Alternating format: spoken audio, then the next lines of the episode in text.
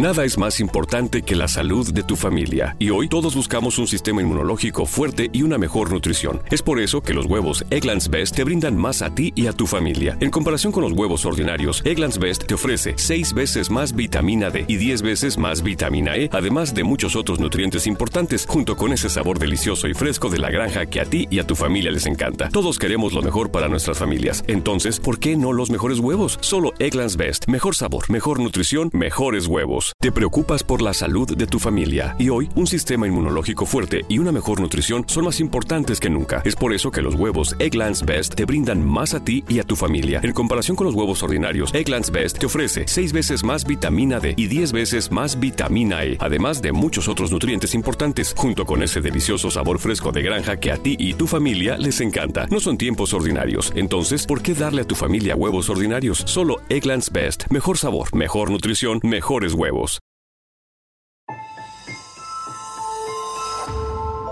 Durante años, se pensó que el Yeti vivía en los Himalayas. ¡Bienvenidos al Himalaya! Hoy, después de una extensiva investigación, sabemos que no es así. El Yeti está en México. Y este es su espacio. Yo, check this out.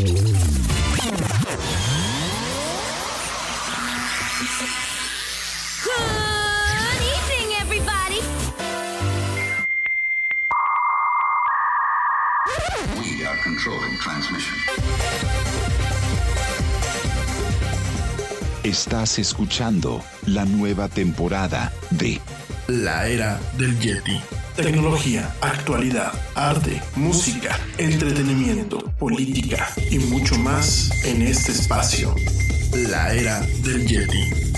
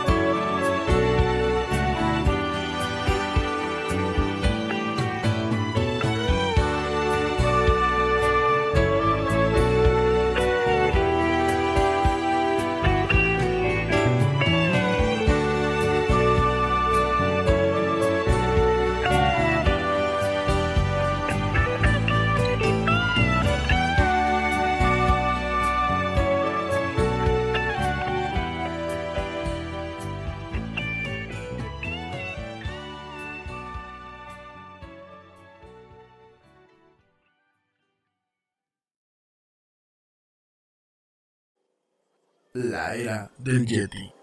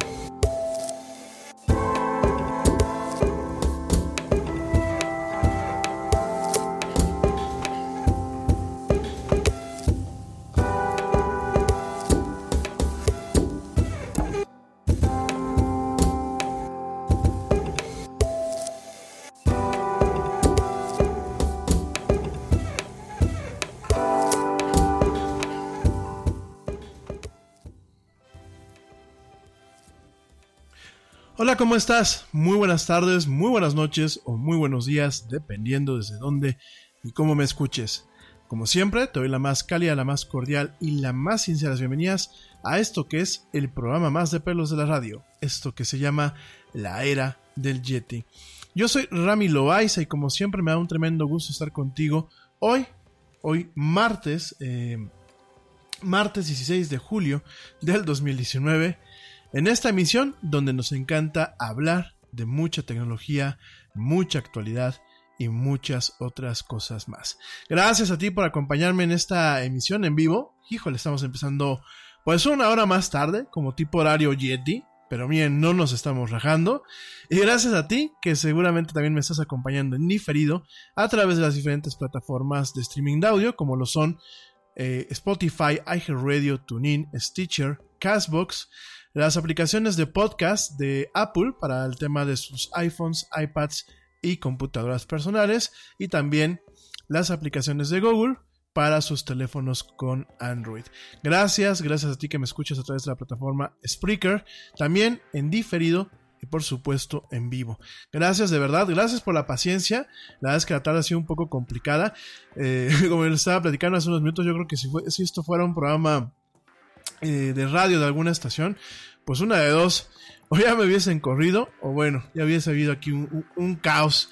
Pero bueno, aquí estamos, no nos estamos rajando y estamos aquí con todo el gusto para seguir compartiendo todo lo que sabemos de este entorno postmoderno y de todo el tema tecnológico el día de hoy.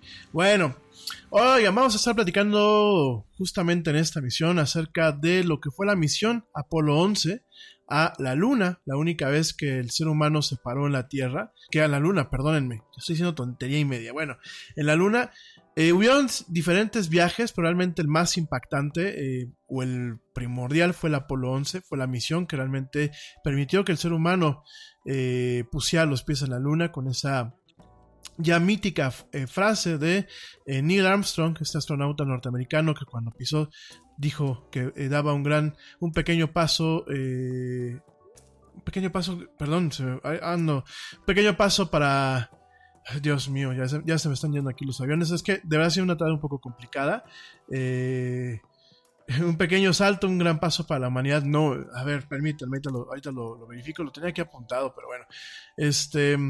Ay, sí, puros osos en este programa, ¿eh? Pero bueno. Oigan, este, pues vamos a estar platicando de este tema, principalmente de, eh, pues, eh, el Apolo 11 en su, aniversario. Vamos a estar, eh, sobre todo también viendo la parte, la parte en torno a lo que es, pues, el tema de las conspiraciones, todos estos rumores en torno a lo que es Perdón, acá está, gracias por la información. Un pequeño paso para el hombre, un salto gigante para la humanidad. En inglés, eh, lo, decía él, that's one small step for man, one giant leap for mankind. Entonces, bueno, vamos a estar platicando de, este tema el día de hoy. Vamos a estar viendo ambos ángulos. Eh, yo la verdad yo sí pienso que el ser humano llegó a la Tierra. De hecho, bueno, hay unos fotorreflectores instalados eh, allá en la Luna que, bueno, permiten con el uso de ciertos tipos de láseres, pues permiten realmente eh, comprobar no solamente la distancia de la Tierra a la Luna, sino comprobar que realmente, pues, sí hubieron personas allá caminando, ¿no? Entonces vamos, a estar platicando un poquito acerca de este tema el día de hoy. Me parece un tema bastante interesante.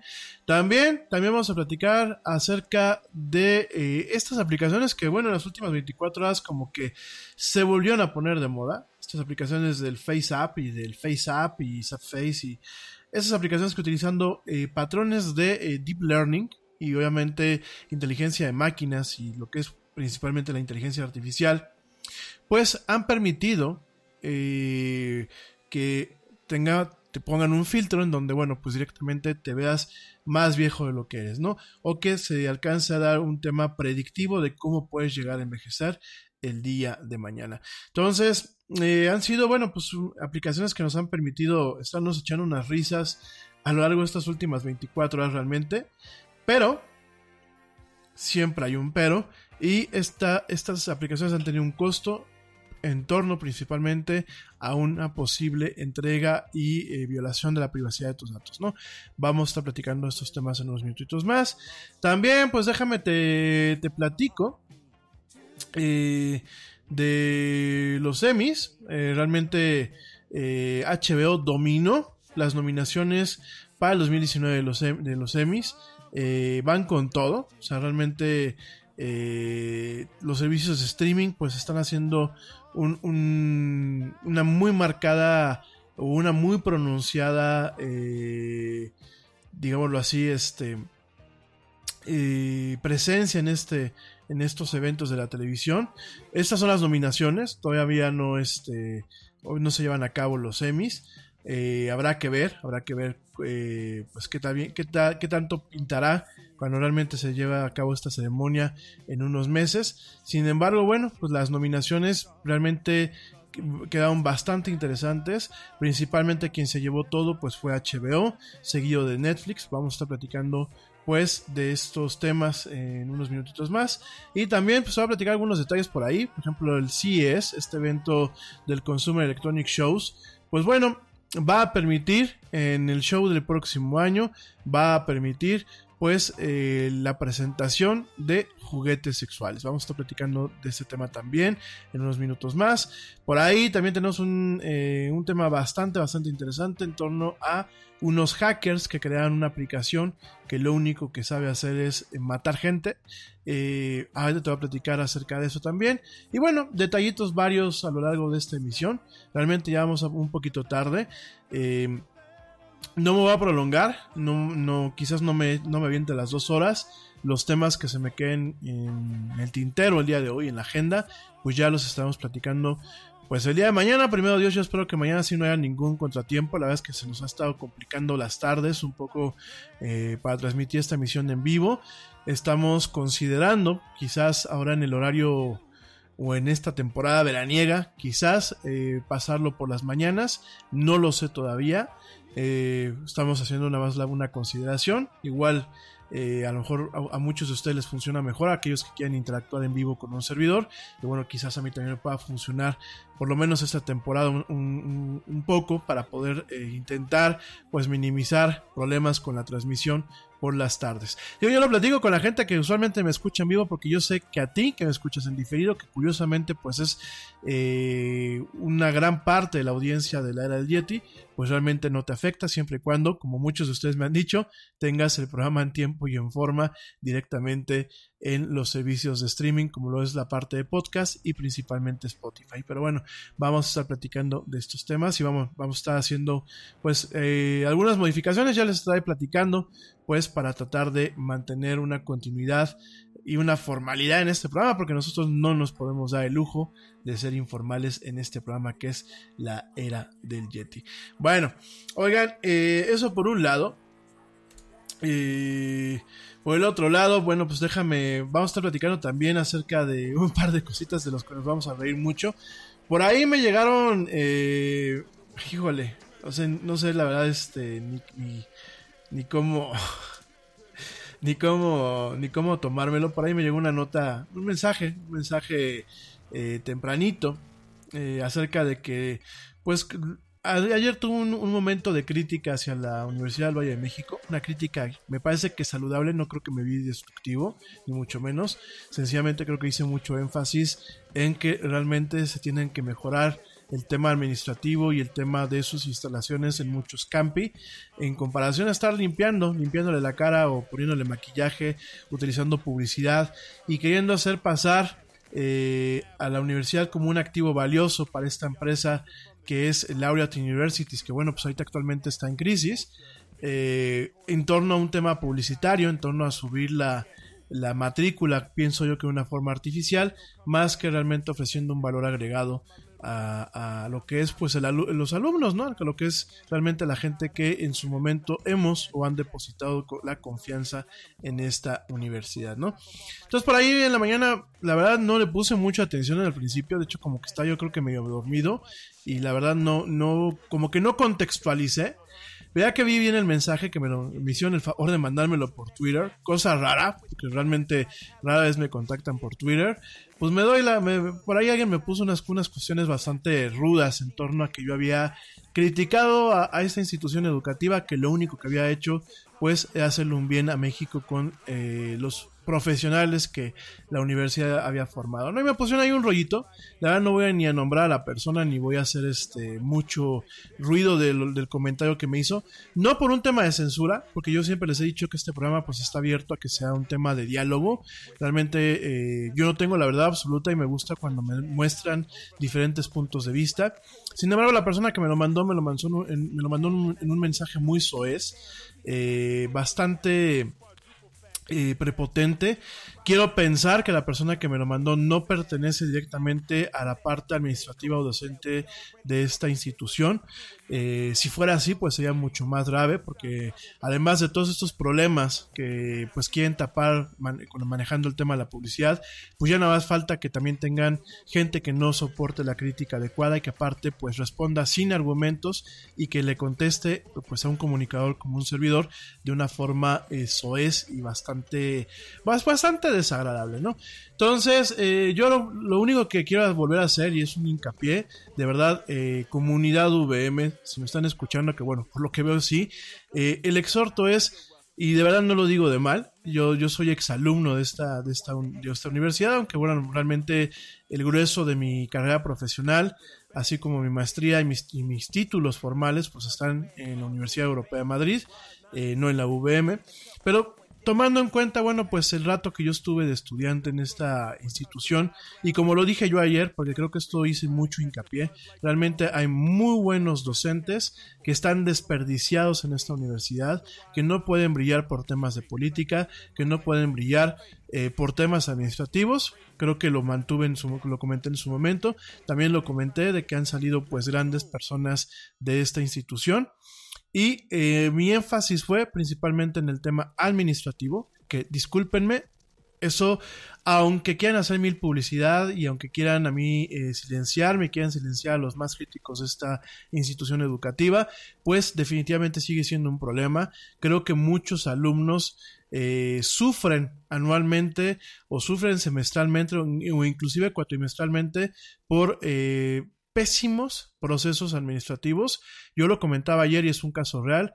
Hay una persona que conozco eh, muy cercana a mí que tiro por viaje le mandan una notificación de que no tienen sus papeles completos cuando inclusive esta persona tiene un recibo de servicios escolares en donde en su inscripción a una maestría, pues esta persona había presentado todos sus papeles en tiempo y en forma, ¿no? Entonces no puede ser que cada cuatrimestre pues le estén mandando una notificación de que no cuentan con sus papeles. Cuando tiene ella un, un, un recibo firmado por, y sellado por servicios escolares, donde se dice que presentó sus papeles de forma adecuada, ¿no? Entonces, y esto puede parecer muy banal, pero no es banal. Porque yo lo que dije ayer, y lo vuelvo a repetir, y perdónenme que hagan tanto hincapié, pero me molesta que me contesten sin argumentos y que me quieran faltar al respeto por una crítica, es eh, la forma en la que realmente la universidad ha descuidado cualquier tema administrativo. Eso por un lado, no puede ser que se pierdan expedientes, no puede ser que no encuentren los papeles, no, puedes, no puede ser que prometan cuestiones en términos administrativos que después pues no las puedan cumplir, que después en juntas digan, ay, perdón, pues sí lo prometí, pero pues ya no lo puedo cumplir. Y no puede ser que sean peor, y no lo digo de malo que lo que voy a comentar, pero no puede ser que sean peor que muchas veces una universidad pública en términos administrativos. Ojo, no estoy hablando de términos docentes, ¿eh? Términos administrativos. Entonces, yo les decía ayer y lo dije con mucha seriedad, cuando uno eh, paga una educación privada, sí, muchas veces es por los adornos que puede tener el título, porque a veces tiene un punch para ciertas áreas al que tú salgas de una universidad privada versus una universidad pública. Eso por un lado. Eh, por otro lado, eh, déjame, eh, te comento también que yo creo que, y lo decía yo ayer, hay mucha gente que dice, es que ustedes a los alumnos pagan por, eh, por pasarlos, ¿no? O por tener un título. Perdónenme, no. Yo no pago ni para que me pasen, ni para que me den un título. Pago para que el tema administrativo no sea un dolor de cabeza. Porque el tema de aprendizaje, pues yo creo que cada quien lo asume a su manera, ¿no? Y yo creo que tú puedes tener un gran profesor y tú ser una papa porque no te interesa, o puedes tener a un pésimo profesor y sacarle el máximo jugo a una materia porque realmente te interesa. Entonces yo lo que comentaba que para mí en muchos aspectos las diferencias entre una universidad pública y privada era el tema administrativo, sí, el tema de infraestructura y el tema en ocasiones docente. Entonces yo me quedé con eso el día de ayer y creo que hice mucho hincapié y lo vuelvo a repetir. Eh, la UVM ha tenido muy buenos docentes. A mí me tocó eh, tener a, buen, excelentes docentes, gente sumamente preparada, pero no podía crecer muchas veces. ¿Por qué? Por cuestiones netamente administrativas.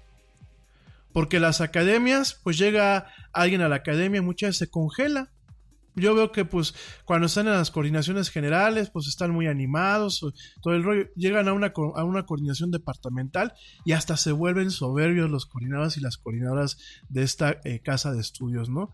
De pronto pues mientras sean coordinadoras de, un, de, una, de una carrera o de una maestría, pues sí, eran buena onda, te trataban bien, te escuchaban, ¿no? Y luego llegan a la coordinación eh, departamental y se vuelven soberbios, fíjense nada más. Eso por un lado, ¿no?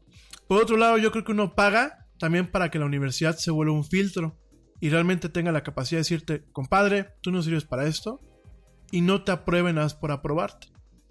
¿A qué me refiero con esto? Y en ese, en ese sentido eh, me doy cuenta que eso es algo que tiene mucho la UVM. Es, ha tenido malos alumnos en maestrías y en, y en, en licenciaturas y de todos modos los aprueban.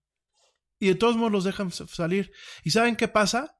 Que están allá afuera y como profesionales no sirven. Y manchan el nombre de una, de una institución en donde muchos de sus alumnos pueden ser muy buenos y definitivamente hay muy buenos docentes, ¿no? Cosa que en ocasiones no pasa en otras universidades, ¿no?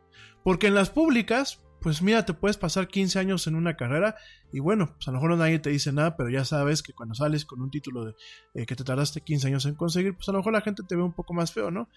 Aunque bueno, hay de todo, ¿no? En este país tenemos a un presidente que tardó 13 años en sacar su título, porque pues sencillamente no se le daba su, su carrera, que era ciencias políticas, ¿qué podemos esperar, ¿no? Pero mm, dejando al lado ese tipo de casos, pues sí, hay, eh, hay universidades como el TEC de Monterrey que ha, estos, estas este último lustro ha eh, creado nuevas, eh, nuevos métodos para tratar de filtrar lo más posible a sus, a sus alumnos. No es perfecto y todavía siguen saliendo gente eh, como de todas partes, gente incompetente de esta, de esta universidad. Sin embargo, bueno, en, el- en este último lustro he visto algunos cambios al modelo educativo que de alguna forma pues desaniman a, a la gente a que...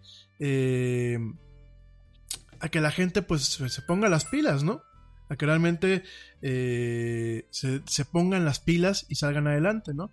Entonces, bueno, creo que también eso es un tema de pago. Y también cuando uno paga, pues pagas para que realmente eh, te actualicen, ¿no? No puede ser que en una maestría hayan materias que no están actualizadas, mi gente. Y la UVM tiene varias maestrías así, tiene varias licenciaturas así. Tengo conocidos y tengo amigos muy cercanos y tengo gente querida muy cercana que me dice, es que la maestría tiene contenidos y tiene temarios y tiene bi- bibliografías que van inclusive hasta de décadas atrás. Miren, no, yo no puedo entender cómo en una plataforma en línea dejaron tal y como lo de, o sea, tal y como lo hicieron cuando surgió la plataforma, así dejaron los textos. Última actualización, tal día de tal, de tal mes del 2014, ¿no? O del 2013. O sea, ni siquiera se toman eh, la, la, delicadeza de actualizar el tema de, de los foros de discusión o de la plataforma en línea, ¿no? Por ejemplo, bueno, pues tienen eh, también por aquí me comentan, gracias, eh, que cargan materias de licenciatura en maestría, fíjense nada más. Fíjense nada más, gente. De verdad, eh, lo que yo les dije ayer y que alguien se lo tomó muy a mal, y, y- vuelvo a repetir, no hice doxing, no me puse a investigar, pero como sea un, un personal administrativo o docente de la, de la universidad, híjole, peor, ¿eh? Y esta vez tuve un poco de reserva, no estoy dando ni el nombre ni estoy dando exactamente las palabrotas que me puso. Lo único que sí es que Te preocupas por la salud de tu familia y hoy un sistema inmunológico fuerte y una mejor nutrición son más importantes que nunca. Es por eso que los huevos Egglands Best te brindan más a ti y a tu familia. En comparación con los huevos ordinarios, Egglands Best te ofrece 6 veces más vitamina D y 10 veces más vitamina E, además de muchos otros nutrientes importantes, junto con ese delicioso sabor fresco de granja que a ti y tu familia les encanta. No son tiempos ordinarios, entonces, ¿por qué darle a tu familia huevos ordinarios? Solo Egglands Best. Mejor sabor, mejor nutrición, mejores huevos. Te preocupas por la salud de tu familia y hoy un sistema inmunológico fuerte y una mejor nutrición son más importantes que nunca. Es por eso que los huevos Egglands Best te brindan más a ti y a tu familia. En comparación con los huevos ordinarios, Egglands Best te ofrece 6 veces más vitamina D y 10 veces más vitamina E, además de muchos otros nutrientes importantes, junto con ese delicioso sabor fresco de granja que a ti y tu familia les encanta. No son tiempos ordinarios, entonces, ¿por qué darle a tu familia huevos ordinarios? Solo Egglands Best. Mejor sabor, mejor nutrición, mejores huevos. bueno, si me vuelvo a llevar un mensaje así, pues lo voy a tener que exponer de forma pública. Pero no tratando de silenciarme, no tratando de eh, comprar publicidad, van a mejorar la situación de esta institución. No se van a quitar fácilmente el tema de que es la Universidad del Vago de México. No eh, tratando de silenciar las páginas de memes en Facebook. eh, eh, relativas a cada campus y a la institución van a cambiar las cosas. Es decir, yo lo decía ayer, de nada sirve tener a, un- a una muchacha que se pone maquillaje cuando internamente es una, una fea persona. Y dispénsenme lo que les voy a decir, pero la Universidad del Valle de México se volvió una institución fea. Se volvió una institución que perdió mucho de la trayectoria que tenía y mucho del impulso que tenía cuando fue fundada. Que perdió muchísimos del valor agregado que algunos de sus campus tenían en términos de instalaciones, en términos de docentes. ¿Por qué? Porque estas situaciones que están pasando son situaciones que sí, habrá gente que se tenga que aguantar porque ya pagó la maestría, porque ya la va a acabar, porque ya pagó la licenciatura. Por ahí veía un meme el otro día, pues porque era para lo que me alcanzaba. Como cínicamente alguien me dijo un día, pues es que tú estudias en la UVM porque era para lo que te alcanzaba.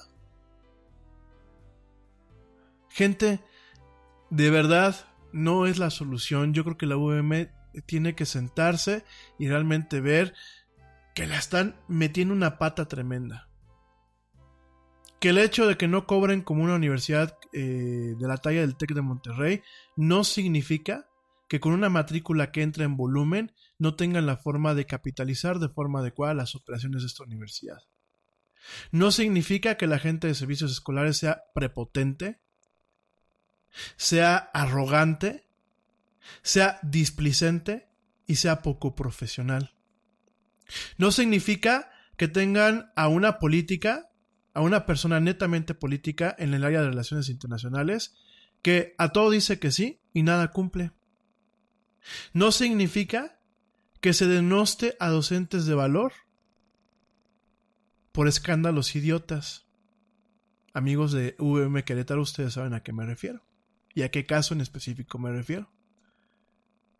No significa que la universidad no tenga instalaciones adecuadas para las maestrías y los posgrados. No significa que las materias en línea y, las licenciaturas y las maestrías en línea sean una porquería donde se demuestra un alto nivel de poco profesionalismo. No significa que haya profesores, eh, que son los menos, que plagien cosas.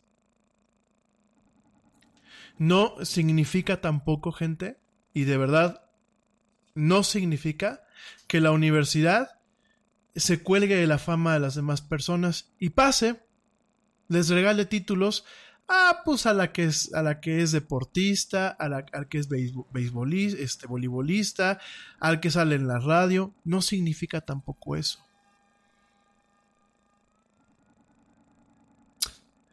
No significa que la universidad no tenga un empeño por un tema social, por un tema ético, por toda la serie de valores que son esenciales en la construcción de esta institución, bueno, que fueron esenciales, y que ahora intenten hacer un rescate partiendo de la imagen solamente para convertirse en un activo valioso para Laureate, para que no, no se vayan a deshacer de la universidad y que realmente no atiendan los problemas de fondo y que realmente no doten de valor agregado a la institución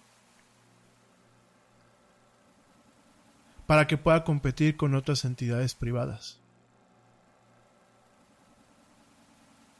A mí no me cuaja eso que digan, pues es que esto es nivel para unas personas. No, perdónenme, porque hay gente en los campus de VM, sobre todo en San Luis Potosí y aquí en Querétaro, que tiene muchísimo dinero y que pudo haber escogido irse al TEC de Monterrey. Y escogió la institución porque papá, porque mamá, porque alguien les dijo que alguien había estudiado ahí o porque algo les convenció. No defrauden esa confianza.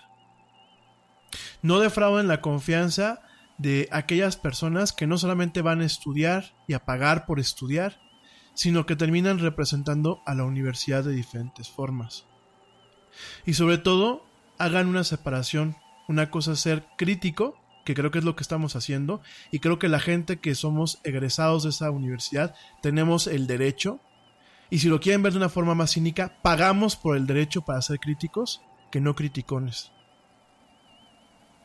Entonces, eh, a la persona que me mandó este mensaje tan desagradable y que quiero pensar que, e insisto, que no pertenece al, a- a- al área docente o administrativa de la universidad, de verdad, quiero pensar que a lo mejor fue, fue un troll o fue un alumno que está intentando defender a su institución, a su alma mater, porque si fue algún, al- al- algún punto medular de la gente que trabaja en la VM, de verdad es, es un tema bastante, bastante más delicado en el sentido de que, pues a quién tienen trabajando en esta universidad.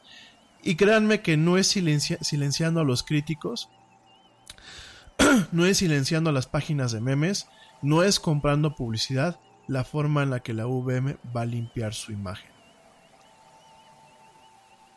Quieren limpiar la imagen, empiecen por dentro. Y así como intentan impartir valores e intentan impartir cuestiones a los alumnos y caer en el tema de por siempre responsable de lo que se ha cultivado, que es su, su lema, bueno, pues adhiéranse a esos principios y de verdad dejen de querer tapar el sol con tonterías. Pónganse los pantalones, hagan las cosas, no quieran, eh, no quieran dilapidar, o- perdón, no quieran eh, opacar la libertad de expresión, no quieran comprar una buena opinión por parte de la gente, de sus alumnos y de sus egresados. Por ahí alguien decía, pues es que la UVM en vez de concentrarse en arreglar los edificios, se concentra en regalar toallas sanitarias, rastrillos, cremas de afeitar y vales para el Burger King cuando entran los alumnos en cada, en cada semestre o en cada cuatrimestre. Entonces, de verdad yo me reí mucho, pero es que es una, es una cosa muy cierta, gente. Y duele mucho que una institución que se construyó con muchísimo esfuerzo, que durante mucho tiempo tuvo renombre, que como yo lo decía, ha tenido y tiene grandes docentes y, y de ahí han salido grandes eh, profesionistas, grandes profesionales y grandes seres humanos, es una vergüenza que ahorita estén dando patadas de ahogado y queriendo maquillar una herida, que la herida está abierta, que la herida no cierra, que la herida está infectada. ¿Y todo para qué? Para quedar bien con un corporativo que de cualquier forma el día de mañana les puede dar la patada. Pónganse las pilas y en vez de tratar de silenciar la libertad de expresión, arreglen lo que tienen que arreglar. ¿Sale? En fin. Bueno, nada más que hacer este comentario, sobre todo por este, este, yo le llamo en inglés nastygram, es un telegrama bastante, un mensaje bastante nefasto. Digo, qué padre, ¿no? Y, y de verdad, si esta persona me hubiese argumentado, me hubiese dicho, oye, compadre, pues fíjate que no es cierto por esto, esto, esto, esto y esto y esto. Miren, yo hubiese pasado el comentario al aire, con pelos y señales. Pero si se ponen a decirme de cosas, yo hasta pensé que era un tema de algo de política, ¿no? Yo hasta con, por eso les digo que no estaba como muy atento y lo veía y lo veía y lo veía y decía, bueno, pues esto es de política. Ya cuando vi bien el mensajito, dije, ay, es de lo de la VM. Y sí, efectivamente, mi gente. Es una, una persona molesta porque le tiré el día de ayer a la institución. No fui criticón, fui crítico. Y curiosamente, pues eso fue uno de los valores que a mí me inculcaron en la carrera de comunicación, pues el cachito que estudié en esta casa de estudios. En fin, bueno, oigan, eh, antes de irme un corte, me dicen, oye Rami, entraste, gracias por el comentario, entraste súper mal el día de hoy. Sí, fíjense que sí, este... Me dicen, no traes tus temas estudiados. No, fíjense que sí, el tema del Apolo 11 lo preparamos desde la semana pasada. Pero bueno, eh, les ofrezco una disculpa, que yo creo que falla, eh, sobra cualquier comentario, cualquier excusa. La verdad es que el día se nos hizo un poco largo. Pero bueno, déjenme, me pongo las pilas y eh, mejoramos la emisión del día de hoy. Yo agradezco el comentario. Agradezco la crítica. Que no fue, una persona criticona agradezco la crítica, ¿no? En fin, oigan, me voy rapidísimo un corte, no me tardo nada, te recuerdo que me puedes encontrar en las redes sociales para dejarme, pues, mensajes, no nastygrams, dejarme mensajes eh, con coherencia. Eh, te recuerdo que me puedes encontrar en Facebook como La Era del Yeti, en Twitter arroba el Yeti Oficial y en Instagram estoy como arroba la era del Yeti. No me tardo, ya vuelvo. Saludos, mi querido primo, te mando un fuerte abrazo. Ya vuelvo, estamos en esto que es la era del Yeti.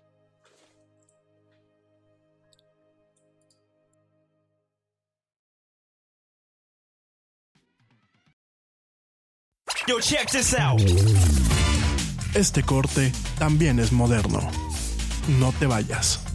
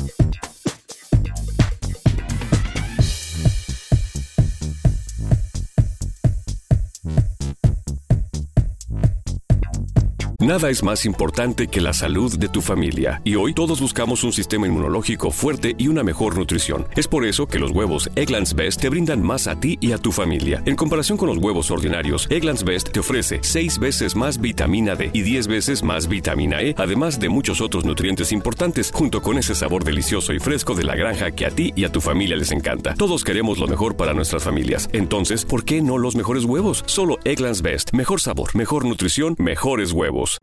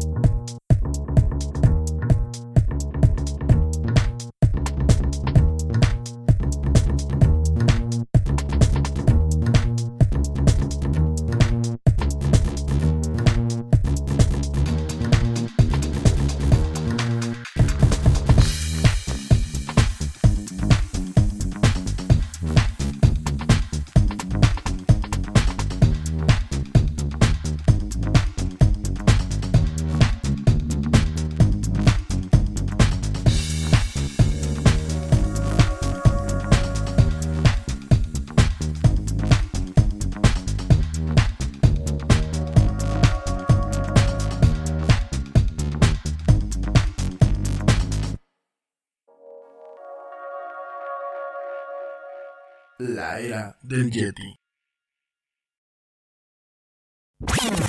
We are controlling transmission. Ya estamos de vuelta en la era del Yeti.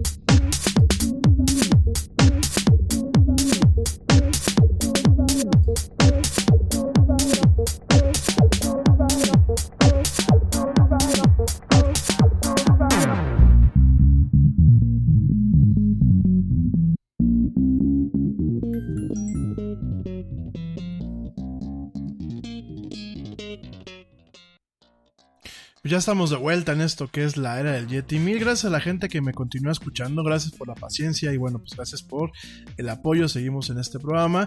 Saludos a la teacher Lau, que por aquí anda. Un besote, mi teacher. Saludos también a el buen primo Edgar, que también por aquí anda. Te mando un fuerte abrazo, primo. Saludos a Dani Arias, que dice que me tranquilice, que porque me siento muy estresado. No, mira, Dani, estamos todo, todo en paz y, rel- y relax. Saludos también a Ale que que está allá en Alemania. Mil gracias, Ale, por escucharme, por desvelarte conmigo, a pesar de que empezamos pues una hora tarde. De verdad te lo agradezco mucho. Gracias a la gente que cotidianamente me escucha en este programa. No me voy a echar todo el, rango de mensajes, ya mañana los mando a saludar a todos ustedes, pero de cualquier forma, muchísimas, muchísimas gracias. Bueno, oigan, eh, pues déjame, te platico rápidamente. Fíjate que por la hora, por la hora me estoy dando cuenta que a lo mejor no me va a dar tiempo de platicar de lo del Apolo 11. Te propongo una cosa, eh, déjame platicarte las notitas cortas el día de hoy. Y mañana te platico con un poquito más de profundidad del tema, ¿no? Sobre todo porque tenemos que ver las dos perspectivas, ¿no? ¿Qué fue lo que pasó, el tema histórico, el significado que tuvo realmente para la humanidad? Porque mucha gente dice, pues es que fueron los yankees, pues es que fueron solamente los gringos. No, gente, realmente el que una una nave espacial alcanza a llegar a la luna y permita que la gente se baje y camine sobre la luna, pues es un tema netamente de la humanidad, como bien lo dijo en su momento Neil Armstrong, ¿no? Entonces, quiero platicarles bien a profundidad de esto, que es lo que tengo aquí planeado en el programa, y también quiero platicarles un poquito acerca de las teorías de la conspiración en torno a de que si fue una película, que si se grabó en un estudio, que si fue para darle el coco a los rusos y darte, bueno, las perspectivas pues tanto aquellas que pueden a soportar esta teoría como aquellas que la pueden desmentir, ¿no? Entonces, miren, me voy con las notitas pequeñas. Perdónenme que este programa sea una hora, de verdad es que la tarde ha sido complicada. De hecho, ahorita en el corte, todavía estaba teniendo aquí una persona que este, me ha tocado atender ahorita en la tarde. Un, cliente de, de, de, ¿cómo se llama? De, eh, pues aquí de cómo se llama de, de, de, uno de los negocios entonces permítanme un, este permítanme hacer eso, ¿no? Ya mañana nos ponemos al tiro con, con el tema de la nota, ¿no? Sobre, sobre todo para llevar un poquito más relax ahorita el programa, ¿no? De hecho, ahorita, ju- justamente mientras hablo con ustedes, acaba de entrar una, un mensaje más de esta persona, ¿no? Eh, Bueno, ni hablar. Este. Vámonos con las notitas. Sí, pues eso es lo, eso es lo malo, hombre. Eso es lo malo que, pues este, el Yeti tiene que, que ser navaja suiza y atender varias cosas al mismo tiempo, ¿no? Yo espero, digo, que pronto, poco a poco, pues este programa vaya teniendo más tracción y me permita justificar más el tiempo que le dedico para preparar el programa, el tiempo para transmitirlo y obviamente, pues poder a lo mejor eh, sacrificar tiempo para las otras áreas, ¿no? Pues desafortunadamente ahorita las, las otras áreas, o afortunadamente, pues son las que me dan para la papa, ¿no? Y para tener este pelaje de Yeti que me caracteriza, ¿no? Todo radiante. No, y hablando en serio, pues bueno, inclusive, bueno, pues siguen aquí entrando los mensajes. Entonces, este, ya vamos a silenciar aquí el teléfono. Entonces, este, pues permítanme, ya lo, ya este, ya nos seguimos con las notas. Bueno, eh, mi gente, vámonos con ese tema. Fíjense que te quiero platicar que Netflix, Netflix eh, quitó, y esto es algo que a mí me impactó mucho hoy en la mañana que lo leí mientras preparaba el programa, Netflix quitó una, escen- una escena eh, de suicidio de la protagonista de esta serie que se llama eh, 13 razones del por qué o 13 Reasons Why. Quitó la escena medular ya en el final de la, de la serie, en donde, bueno, pues la, la protagonista se, se corta las venas. Es una escena de 3 minutos que eh, yo la vi, la vi en, en YouTube para poder saber de qué, de qué iba a hablar, porque realmente yo no he visto la serie. Una escena que me pareció impactante, una escena muy, muy, muy cruda. Pero que yo pienso, sin haber visto toda la serie, me atrevo a pensar que era necesaria. Me parece que era una escena en donde realmente eh, se buscaba comunicar el impacto del suicidio desde lo que es la acción. Y lo tenebroso que es, pues obviamente, eh, ejecutar un acto en contra de la vida de uno mismo, ¿no? Eh, yo lo vi, por ahí búsquenlo en YouTube. Creo que espero que no lo hayan este, quitado ya. Pero de verdad es una escena impactante. Es una escena eh, que a mí me pareció, además, sumamente bien realizada.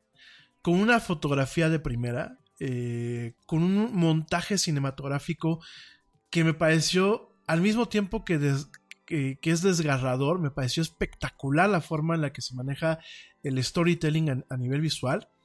Sin embargo, pues a dos años de, eh, que de que fue el debut de este show, de esta, de esta serie, de 13 Reasons Why, pues eh, Netflix quitó la escena, o sea, modificó todo el, todo, todo el episodio, quita la escena y eh, lo hace ¿por qué? Porque es un sumamente, fue sumamente polémica esta escena, supuestamente pues fue por recomendaciones médicas y por un tema de eh, opinión popular, ¿no? Eh, la compañía directamente en una nota de prensa, que aparte, bueno, se le envió principalmente a The Hollywood Reporter, comentó que de acuerdo a consejos de expertos médicos y eh, pues el lanzamiento de la tercera temporada de esta serie como una principal razón, se quitó esta escena, digámoslo así, si quieren verlo así, se censuró, ¿no? Comentó Netflix que como más eh, audiencia, como más espectadores van a ver esta serie, pues la compañía dice que está preocupada y que quiere eh, tomar acciones propias para proteger a los fans. Esta serie, eh, bueno, esta escena en, en cuestión duraba, como te lo acabo de comentar, tres minutos, casi tres minutos, dos minutos y cachito. y se proyectaba realmente durante lo que era eh, el final de la serie, ¿no? El último episodio, a la mitad del, episodio. Y eh, de forma explícita, pues mostraba a Hannah, eh, el personaje principal, cortándose las muñecas y sangrando hasta su muerte, ¿no? La nueva versión de, de esta serie, bueno, de este, de este episodio, muestra a Hannah viéndose a sí misma en el espejo y salta eh, directamente, hace una, una, una hipérbole, en donde, bueno, pues lo que alcanzamos a ver, el siguiente, la siguiente escena es a los padres de Hannah lidiando con, pues obviamente, el golpe de lo sucedido, ¿no? Eh, en ese sentido, eh, Brian Yorkie, en un, en un comentario que hizo a The Hollywood Reporter, comentó que ninguna escena es más importante que la vida del show y que su mensaje es que debemos de tomar eh, más cuidado los unos de los otros, ¿no? Eso lo comentó en esta, en esta nota de prensa. Eh, comenta, él, él comenta que piensa que esta edición puede ayudar a que el show haga el mayor bien a el mayor número de personas mientras se mitiga cualquier riesgo para aquellos eh, para aquella audiencia joven que pueda ser vulnerable, ¿no? Ay, miren, eh, vamos a platicar las cosas como son, ¿no? Durante el lanzamiento de esta serie, que yo no la vi, eh, se los estoy diciendo en buen plan, yo no la vi, aunque eh, las reseñas y esta última escena me parecieron bastante impactantes. Eh, esta serie, durante esta, eh, su lanzamiento, hubieron profesionales médicos, grupos de padres y expertos en prevención del suicidio que criticaron a Netflix y a Yorkie por incluir esta escena. Los ejecutivos de Netflix se fueron advertidos por, por- profesionales Nada es más importante que la salud de tu familia y hoy todos buscamos un sistema inmunológico fuerte y una mejor nutrición. Es por eso que los huevos Egglands Best te brindan más a ti y a tu familia. En comparación con los huevos ordinarios, Egglands Best te ofrece 6 veces más vitamina D y 10 veces más vitamina E, además de muchos otros nutrientes importantes, junto con ese sabor delicioso y fresco de la granja que a ti y a tu familia les encanta. Todos queremos lo mejor para nuestras familias. Entonces, ¿por qué no los mejores huevos? Solo Egglands Best. Mejor sabor, mejor nutrición, mejores huevos. Nada es más importante que la salud de tu familia. Y hoy todos buscamos un sistema inmunológico fuerte y una mejor nutrición. Es por eso que los huevos Egglands Best te brindan más a ti y a tu familia. En comparación con los huevos ordinarios, Egglands Best te ofrece 6 veces más vitamina D y 10 veces más vitamina E, además de muchos otros nutrientes importantes, junto con ese sabor delicioso y fresco de la granja que a ti y a tu familia les encanta. Todos queremos lo mejor para nuestras familias. Entonces, ¿por qué no los mejores huevos? Solo Egglands Best. Mejor sabor, mejor nutrición, mejores huevos. que eh, la forma gráfica en la que se mostró el suicidio de 13 Reasons Why, pues iba en contra de, de cada punto dentro de las guías en cómo manejar el delicado aspecto de lo que es el suicidio, ¿no? Sin embargo, Netflix y Yorkie pues dejaron la escena de todos modos. Los científicos, sin embargo, de acuerdo a, ciertos estudios, descubrieron que hubo justamente un 13.3%. Digo, suena la cifra medio hechiza, pero de verdad aquí está el estudio. Eh, descubrieron que hubo un incremento del 13.3% en las muertes en adolescentes del suicidio a, a- a continuación de eh, que se presentara eh, este, este, esta serie, ¿no? Inclusive, bueno, pues algunos este, autores detrás de un estudio publicado en el JAMA Psychiatry, este diario o este journal de psiquiatría en el mes de mayo pasado, reconocieron que eh, aunque no hay evidencia con- eh, realmente concluyente de que la gente haya morido, ay, perdón, haya muerto, morido, díganme las cosas, en veces, a veces quisiera que no te hubieses fuido, ¿no? pero bueno, que haya muerto de suicidio durante el estudio, que de alguna forma eh, contemplaba personas que hubiesen visto 13 Reasons Why, pues, eh, y que no proveía una, una prueba definitiva de que, bueno, pues este programa hubiese estado asociado con cualquier... eh, con cualquier este eh, del, eh, pues estos eh, resultados fatales, sino hicieron notar que el incremento en la muerte, en, lo que son los, las cifras en torno a muerte, a muertes por suicidio en adolescentes, pues eran bastante preocupantes, ¿no? En este sentido, bueno, los resultados de dos estudios recientes, pues también han eh, llevado a, científicos y a profesionales de la salud a expresar algunas preocupaciones en torno a que el show, la serie, pues hubiese podido haber producido un eh, efecto de contagio del suicidio, ¿no? Eh, sobre todo, bueno, pues eh, ellos dicen, o de alguna forma ponen en manifiesto, que aquellas personas que pudieran haber sido expuestas a contenidos con donde se expresaba el suicidio de forma explícita o a comportamientos suicidas, pues pueden incrementar eh, su comportamiento suicida, especialmente en adolescentes, ¿no? Híjole. Asimismo, estoy leyendo aquí la nota y les doy un, poco eh, algunos puntos de vista. Asimismo, bueno, pues eh, la Asociación Americana de Suicidología, la Fundación Americana para Prevención del Suicidio, la Asociación de Consejeros Escolares Americanas, la doctora Helen Su de Stanford eh, y del grupo eh, Mental Health America, eh, también de Trevor Project y eh, la doctora Rebecca Hendrick del Hospital Cedar Sinai. Bueno, pues directamente hicieron un, una, presentaron un, un, pues una nota directamente al Hollywood Reporter, de alguna forma agradeciendo, de alguna forma condonando la decisión de Netflix para quitar la escena, ¿no? Eh, sin embargo, muchas otras eh, personas, incluyendo a mí, pues han cuestionado la decisión de esta empresa. Algunos grupos, bueno, pues directamente eh, comentaron que el dejar la escena, pues era algo, era un tema benéfico. Inclusive, bueno, hay algunos grupos que opinan que el haber quitado la escena puede hacer más, más daño que realmente el haberla dejada.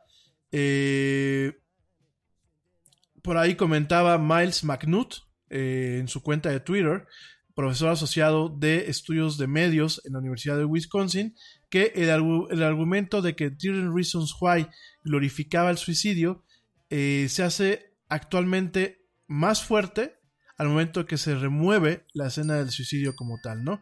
Entonces, eh, al momento de que no se muestra el shock que experimentó Hannah y el dolor que experimentó Hannah, eh, el contexto del suicidio como venganza va demasiado eh, demasiado simple demasiado sin consecuencias, más allá obviamente de una muerte y el efecto que puede tener en sus familias, y que realmente eh, rompía un poco esta escena que si bien pues eh, no podemos dejar a un lado el potencial de pues que se muestra cómo se suicida una persona así que si lo quieren ver así como un manual de cómo cortarse las venas pues la forma en la que se muestra es tan horrorizante y yo se los vuelvo a repetir yo la vi la escena en la mañana en YouTube y de verdad a mí me dejó frío y créanme que yo creo que cualquier persona eh, aun que tenga tendencias suicidas, pues se lo va a pensar, ¿no? Quiero pensar, ¿no? Sin embargo, bueno, pues eso fue lo que pasó con Netflix. Eh, yo la verdad me opongo también a que la hayan quitado. Me parece que es quitarle un poco de libertad creativa a los productores de, la serie. Me parece que el quitar una escena con tal impacto, con tal meritocracia técnica, eh, con tal eh, forma de ejemplificar una narrativa, pues definitivamente más que hacerle un bien a la serie o a, o a una, a un segmento que pueda estar afectado, me parece que más que nada está haciendo un mal, ¿no? Y yo creo que volvemos a, lo mismo de toda la vida, ¿no? Yo creo que... eh, yo creo que como sociedad tendríamos que nosotros autorregularnos, ¿no? Porque de verdad me parece muy absurdo, y lo quiero dejar muy claro, me parece muy absurdo que a una serie que intenta generar un diálogo, e intenta generar un tema para concientizar acerca del suicidio y de que muchas veces cuando una, persona se suicida, se suicida, perdón, todos somos cómplices. eh, eh, la gente que muchas veces hace bullying, la gente que no toma en serio a una persona que tiene depresión y que tiene sentimientos suicidas, eh, la gente que demerita e inclusive se burla de una situación así, de verdad me parece que se rompe este mensaje. Me parece que el querer descafeinar ese tipo de series para no afectar a generaciones que a lo mejor son más, eh, no quiero decir sensibles, me parece que son débiles mentalmente, ¿no? Pero que también es un tema, y, dispénsenme lo que voy a decir, es, es muy fácil que todo el mundo quiera que los medios eh, hagan la chamba para unas cosas y que papás, maestros y familiares se quiten la responsabilidad de estar atentos eh, de sus hijos, ¿no? Entonces, me parece que al momento de que Netflix cede en este campo y modifica esta serie, me parece que es darle cuerda a la gente que sigue queriendo eh, o sigue pensando que una tablet, que una televisión, que una consola, que una computadora o que un teléfono móvil es una niñera. Porque me parece que 13 Reas- 13 Reasons Why es una serie que debe de ser vista. Si son adolescentes, debe de ser vista en compañía de sus padres. No solamente para que el papá esté en el teléfono mientras el niño está viendo la serie y diga, pues estoy cumpliendo con verla con él. No, para que realmente la vean, hay un tema de debate, hay un tema de análisis y crítica, pero sobre todo los papás tengan la forma de identificar síntomas o de identificar comportamientos que puedan verse amplificados por el contacto con estos contenidos. Ahora, eh, genuinamente me parece que se está errando eh, en la dirección, ¿no? Fíjense, en Estados Unidos, y la gente que vive en Estados Unidos no me dejará mentir, ¿no? Están prohibidos los huevitos Kinder. Para la gente que no sepa qué es un huevito Kinder, el huevito Kinder es un huevito de chocolate que adentro trae una cápsula de plástico con un juguete. En Estados Unidos siguen prohibidos porque eh, hace unos años se levantó una demanda en donde puede haber un tema de asfixia si se comen la cápsula, jo, o si se comen los juguetes de la cápsula, jo, jo. O sea, yo no entiendo un país en donde la venta de armas es al por mayor, pero prohíben los huevitos Kinder, ¿no? O sea, y creo que en este caso se está volviendo a caer en ese extremo, ¿no? Es vamos a ponerle instrucciones al shampoo. Como la sociedad no tiene una forma adecuada de autorregularse, de ser autocrítica consigo misma, de educar realmente a sus poblaciones más vulnerables, ah, pues quienes tienen que doblar el torcer el codo y doblar las manos para cumplir con las métricas y cumplir al final del día con el tema de los ingresos, pues son las, las, las cadenas, ¿no? Son las, eh, las casas productoras, ¿no? Entonces, me parece esto sumamente preocupante, eso que está haciendo Netflix, sobre todo porque eh, de alguna forma pone eh, pone a la vista lo que yo muchas veces les he comentado en torno a los contenidos en la nube, sean videojuegos, sea software, sean, video- eh, sean películas, ¿no? La capacidad que tienen ahora de cambiar un contenido sin previo aviso y aun cuando han pasado años de su lanzamiento. Entonces me parece que aquí yo creo que Netflix tendría que habernos dado la opción de escoger si queríamos ver la versión tal y como salió al aire en su momento o la versión descafeinada, ¿no? Pero haber hecho un corte de una escena que para mí me parece que tenía que estar ahí, que es, un, es una cubetada de agua fría, que es una escena tan cruda que yo creo que a la gente que no tenemos pensamientos suicidas nos deja pensando y yo creo que a la gente que tiene pensamientos suicidas o que eh, tiene cuestiones depresivas, quizás también nos deje pensando, quizás hubiese sido a lo mejor la cubetada de agua fría. Bueno, la han quitado, ¿no? En torno a los estudios, donde dicen que, bueno, pudo haber, haber, habido un incremento en torno al, al índice de suicidios este, a partir de la serie, eh, me parece que es más un tema, si es que realmente hay una correlación, o sea, si realmente en algún momento se publica un estudio donde se marque una correlación netamente no- notoria y que esté prácticamente escrita en piedra,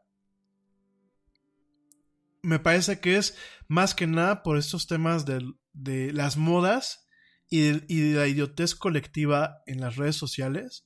Y no dudo que alguien haya hecho, pues el, el 13 Reasons Why Challenge, vamos a suicidarnos, ¿no? No lo dudo. No lo dudo porque hubo gente en su momento que se cortó la, eh, se hizo eh, cortes hace ya varios años, creo que fue en el 2012-2013, que se hizo, las chamacas hacían cortes, este, en los brazos por un tema con Justin Bieber, ¿no? Creo, creo- que fue cuando dijo que había estado con las drogas o no sé qué. No me extraña que haya gente que por, por sentirse como una serie se haya querido quitar la vida, porque a esos niveles idiotas estamos llegando. Digo, el challenge ese donde se bajaban con el coche andando a bailar con la puerta abierta, pues creo que es ma- mayor indi- indicativo de que hay un problema en las sociedades contemporáneas, ¿no? Más que un tema de contagio un tema de inducción al suicidio por un contenido per se, ¿no? Ahora, si la gente no puede cuidar a sus hijos, no nos podemos cuidar entre nosotros mismos, pues yo creo que independiente, ya no es de que tengan un contenido, ¿no? Independientemente, no deberíamos de tener acceso a, este, ¿cómo se llama? A este tipo de contenidos. O sea, ¿sí me entienden? De, de verdad me pareció, o sea, a mí me parece este tema con Netflix, definitivamente me pareció bastante absurdo y bastante ridículo, ¿no? No sé, me gustaría que eh, mi psicóloga consentida pues me diera su punto de vista. Quizás a lo mejor ella como profesional de esta área ve cosas que yo no veo, pero definitivamente yo como comunicólogo y como alguien que estudia los medios, me parece que fue un gran, gran error. Me parece que se sigue eh, promoviendo este concepto de que las sociedades modernas son débiles mentalmente, son eh, fácilmente irritables, tienen la piel de cebolla y definitivamente en ocasiones, y perdónenme la, expresión que voy a utilizar, carecen de eh, capacidades cognitivas adecuadas para operar como un ser humano en forma, ¿no? Eh, yo no, yo porque eh, veo una serie en donde sale Hunter matando a otra persona, o vea a Uma Thurman en Kill Bill degollando gente, o vea a una mujer suicidándose, me voy a suicidar, ¿no? Y si esa, esa persona ya trae un problema, la serie puede ser un disparador, pero el problema de todos modos está ahí. Creo que hay que atacar el problema. Y creo que es responsabilidad de los papás cuidar a sus hijos, no solamente cuidar los contenidos que ven y dejar esta falsa creencia de que las tablets, las computadoras y eso crían a los niños, sino también estar atentos del comportamiento de sus chavos y no demeritar cualquier comportamiento. Ay, pues ha de ser la idea de la punzada. Ay, se deprime por tonterías. Ay, pues quién sabe qué trae. Es un malagradecido porque le hemos dado todo. Ay, pues quién sabe. No, gente. De verdad, lo he dicho varias veces en este programa, la depresión es un asesino silencioso y es una enfermedad neurológica. La depresión es una enfermedad neuropsicológica que en un escáner la podemos ver muchas veces como un imbalance químico del cerebro. Dejemos de eh, caer en tonterías, dejemos de caer en temas de desinformación y sobre todo tengamos cuidado y no esperemos papás, tutores, maestros, no esperemos que los medios hagan la chamba que nosotros tenemos que hacer. ¿Sale? En fin. La era del Yeti. Oigan, me voy rapidísimo un corte para regresar y cerrar el programa con un par de notas más. Tenemos la nota de los semis, tenemos por ahí un par de notitas con el tema de FaceApp. Y bueno, ya mañana platicamos con más calma de lo que fue el Apolo 11. No me tardo nada, te recuerdo que me puedes encontrar en redes sociales como en Facebook como La Era del Yeti, en Twitter arroba el Yeti Oficial y en Instagram arroba La Era del Yeti. No me tardo nada, ya vuelvo. Sigue escuchando La Era del Yeti.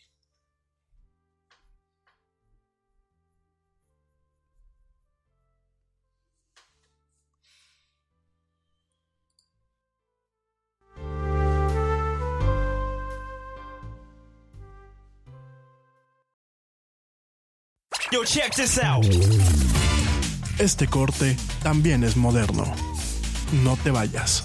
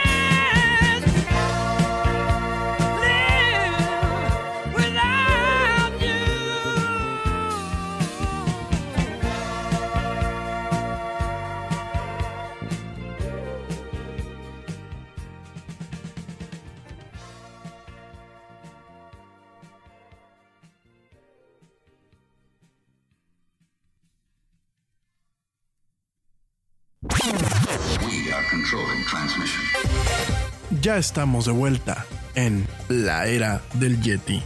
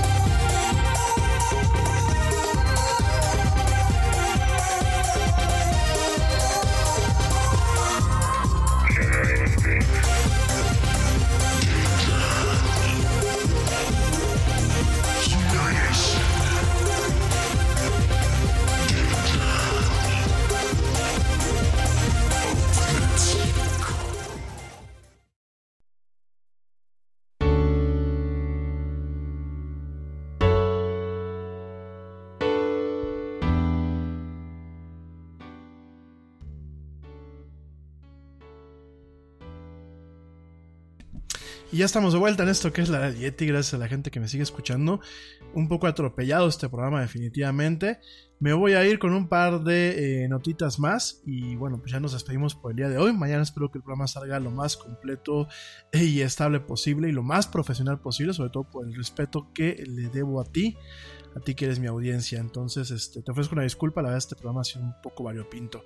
Bueno, déjame te comento que eh, el día de ayer HBO dominó las nominaciones al Emmy del 2019, principalmente gracias a Game of Thrones. Fíjense nada más. A pesar de que el año pasado Netflix eh, pues le ganó a HBO por las nominaciones totales para el Emmy, HBO pues regresó a su eh, posición dominante de siempre en este 2019, eh, bueno, ganando un, total de 137 nominaciones al Emmy, gracias principalmente a la temporada final de Game of Thrones, ¿no? En ese sentido, bueno, pues la, la productora aseguró un total de 32 nominaciones para Game of Thrones, rompiendo el récord previo, eh, pues mantenido en su momento por NIPD Blue, que tuvo 26 nominaciones en 1994, ¿no? En este sentido, bueno, pues HBO tuvo 105 nominaciones este año, que vinieron de series como Barry, con 17 nominaciones, Chernobyl, con 19 nominaciones y por supuesto Game of Thrones, ¿no? Eh, si no has visto Chernobyl, te la vuelvo a recomendar, es una miniserie bastante, bastante bien ejecutada, muy bien llevada en un plano técnico y narrativo y de verdad vale muchísimo la pena, ¿no? También HBO este año pues eh, juntó el mayor número de nominaciones que las cuatro eh, networks tradicionales que son ABC, NBC, Fox y CBS combinados. Fíjense nada más, ¿no? Eh, a pesar de todo esto, bueno, pues te comento que obviamente, eh, a pesar de las eh, fallas en la, última temporada de Game of Thrones, eh, hay que recordar que más de 45 millones de personas a nivel mundial estuvieron como espectadores de los últimos episodios de esta emblemática serie de acuerdo a HBO, ¿no? Por lo mismo, bueno, pues es normal que el cuerpo de votación de los semis pues fueran y se hicieran honor a estas series, que bueno, pues de alguna forma duraron una década y no solamente marcaron un parteaguas en el tema de la televisión, sino también un parteaguas en el tema de la cultura popular, ¿no? Eh, a pesar de todo, de todas las críticas negativas en torno a lo que fue la última temporada, ¿no? Eh, Fíjense nada más eh, cómo funcionó, ¿no? Sin embargo, bueno, pues eh, vamos a ver qué pasa el año que viene. Al, al final, ¿cómo quedaron las cosas? Bueno, HBO quedó con 137 nominaciones en este 2019. Fueron 29 más en comparación al 2018. Netflix quedó en 117 eh, nominaciones en este 2019, con 5 más que en 2018. NBC tuvo 58 nominaciones, eh, 20 menos que el año pasado. Amazon Prime Video tuvo 47, eh, 25 más que el año pasado. CBS tuvo 43 en comparación a 35 en el año pasado. FX Networks tuvo 32 en este año en comparación a 50 del año pasado. ABC tuvo 26 en comparación a 31 eh, del año pasado. Hulu, acuérdense que ya Nada es más importante que la salud de tu familia y hoy todos buscamos un sistema inmunológico fuerte y una mejor nutrición. Es por eso que los huevos Egglands Best te brindan más a ti y a tu familia. En comparación con los huevos ordinarios, Egglands Best te ofrece 6 veces más vitamina D y 10 veces más vitamina E, además de muchos otros nutrientes importantes, junto con ese sabor delicioso y fresco de la granja que a ti y a tu familia les encanta. Todos queremos lo mejor para nuestras familias. Entonces, ¿por qué no los mejores huevos? Solo Egglands Best. Mejor sabor, mejor nutrición, mejores huevos. Te preocupas por la salud de tu familia y hoy un sistema inmunológico fuerte y una mejor nutrición son más importantes que nunca. Es por eso que los huevos Egglands Best te brindan más a ti y a tu familia. En comparación con los huevos ordinarios, Egglands Best te ofrece 6 veces más vitamina D y 10 veces más vitamina E, además de muchos otros nutrientes importantes, junto con ese delicioso sabor fresco de granja que a ti y tu familia les encanta. No son tiempos ordinarios, entonces, ¿por qué darle a tu familia huevos ordinarios? Solo Egglands Best. Mejor sabor, mejor nutrición, mejores huevos. también funciona como productora propia. Hulu tuvo 20 nominaciones contra 27 del año pasado. Fox tuvo 18 en comparación a 16 del año pasado. Showtime tuvo 18 en comparación a 21 del año pasado. CNN en la parte documental tuvo 17 en comparación a 10 del año pasado. VH1, fíjense, yo no sabía que VH1 todavía seguía dando patadas de ahogado. Esta empresa, este canal emblemático eh, de videos musicales de Viacom Networks, que es la, pro- la propietaria de lo que es Nickelodeon y MTV, pues eh, VH1 tuvo 14 en comparación a 12 del año pasado. National Geographic, lo que es Nat Geo, que ya pertenece a Disney, pues tuvo 13 en comparación a 17 del año pasado. Y AMC, que es la empresa que produce The Walking Dead, tuvo 11 en comparación a una del año pasado, ¿no?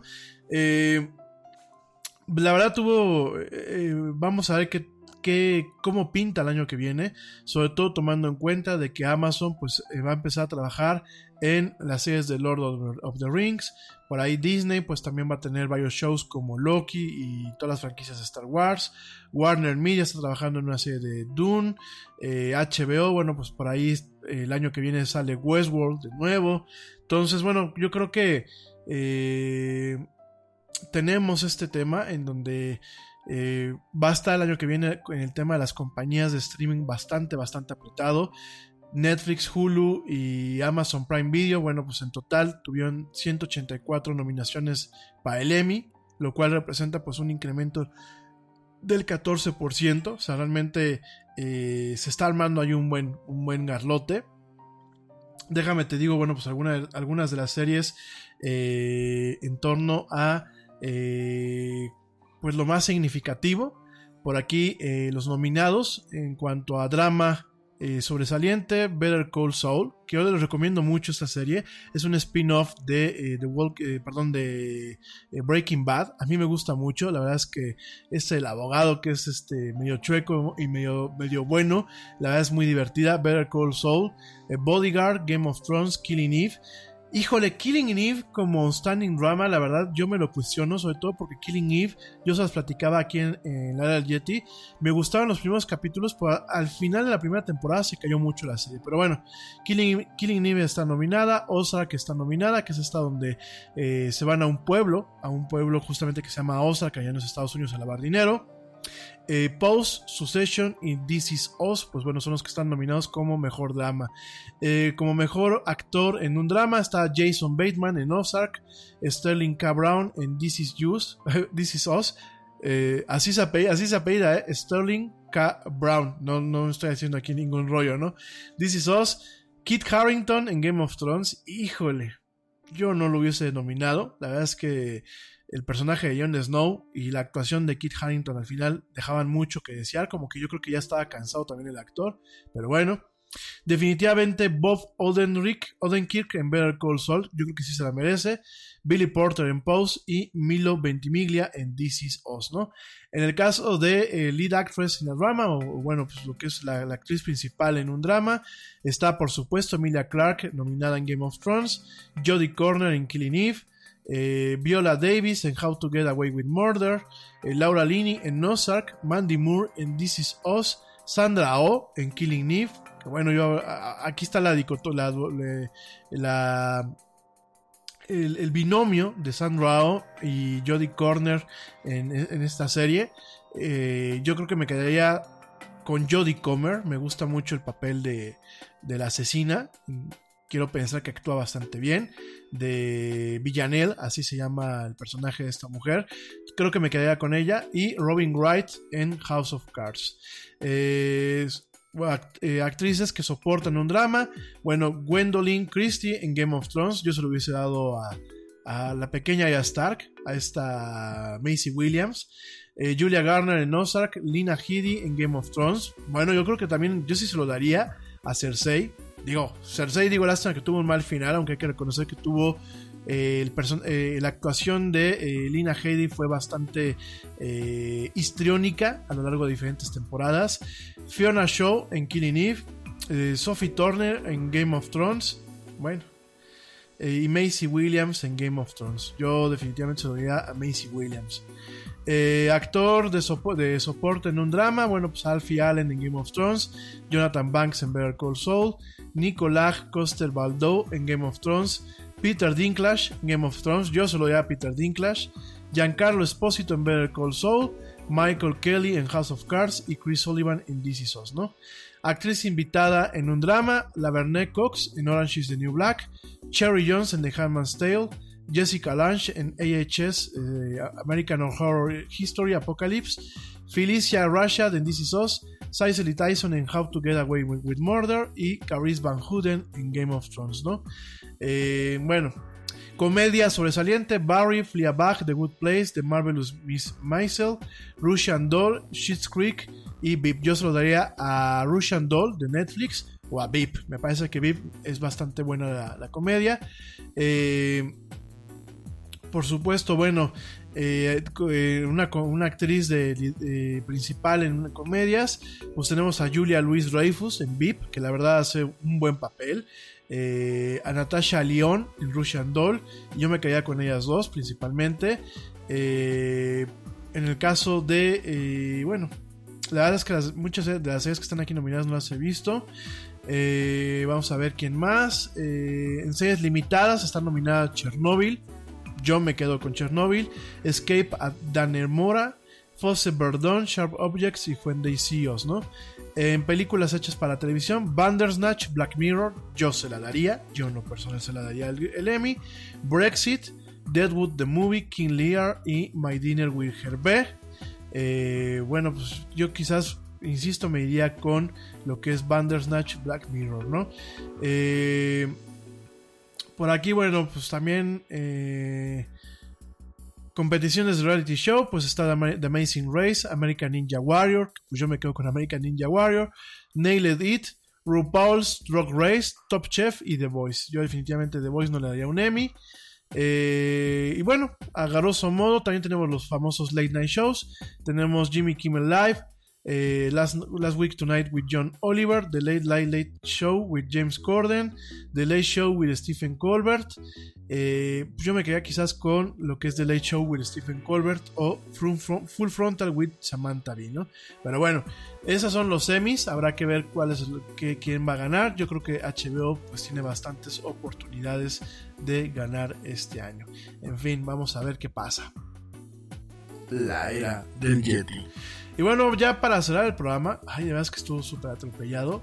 Eh, les agradezco mucho la paciencia. Eh, te platico que, bueno, unos hackers crearon una aplicación que, eh, pues lo que busca es, perdónenme la palabra que voy a utilizar, asesinar directamente para demostrar un punto. En este sentido, dos investigadores de seguridad, que son Billy Rios y Jonathan Botts, descubrieron vulnerabilidades bastante peligrosas, y lo digo con tal, o sea, con todas las palabras, eh, vulnerabilidades peligrosas en los... eh, las líneas de bombas de insulina de la empresa Medtronics, que son las bombas Minimed y Minimed Paradigm. Estas bombas de insulina, ¿cómo funcionan? Bueno, se te implanta eh, pues una bomba como tal de insulina directamente en lo que es parte de la cavidad torácica, sobre todo en la parte del cuerpo pe- peri... mm, del peri... no, hoy sí estuve fatal, ¿eh? Ya córranme. Del peroneo, este, se ponen en una parte del vientre estas bombas y eh, van conectadas, eh, muchas de ellas, directamente a un controlador que puede ser inalámbrico, es decir, que solamente se conecta o se pone encima de la bomba para configurarla, o bien va conectada con un cable externo y este, es- este controlador pues va permitiendo que se administre eh, la cantidad de insulina necesaria para obviamente mantener bajo control un tema de diabetes, ¿no? Esta vulnerabilidad fue publicada hace dos años. Eh, se demostró que un, atacante podía controlar estas bombas de forma remota para eh, poder, eh, pues de alguna forma, suspender la administración de insulina a los pacientes o bien administrar una dosis potencialmente letal, letal, una sobredosis. Después de meses de negociaciones con Medtronics y los reguladores para implementar un arreglo eh, para esta, esta tecnología, bueno, pues fueron infructuosas, así que los investigadores han llegado a tácticas y a, a medidas sumamente drásticas, ¿no? Ellos crearon, fíjense nada más, una aplicación de Android que puede usar las fallas en este controlador para directamente, así como lo escuchas, matar agente, ¿no? En este sentido, eh, Rios y Bots, que trabajaron en la firma de seguridad Key, y, Key, KeyED Security Solutions, eh, levantaron de alguna forma conciencia acerca de este problema en el, el agosto del año pasado con una plática bastante publicitada, de hecho creo que la comentamos aquí en la del Yeti, en la conferencia Black Hat de seguridad en Las Vegas. Eh, junto con esta presentación, eh, representantes de la Food and Drug Administration y el Departamento de Homeland Security eh, advirtieron a aquellos eh, pacientes que tuvieran estas, estos aparatos im- implantados acerca de estas vulnerabilidades. Sin embargo, Medtronic no eh, quiso publicar un boletín de seguridad hasta el marzo de este año, ¿no? Y eh, ninguno, ninguno de estas entidades presentó un plan para reemplazar o arreglar estos dispositivos, ¿no?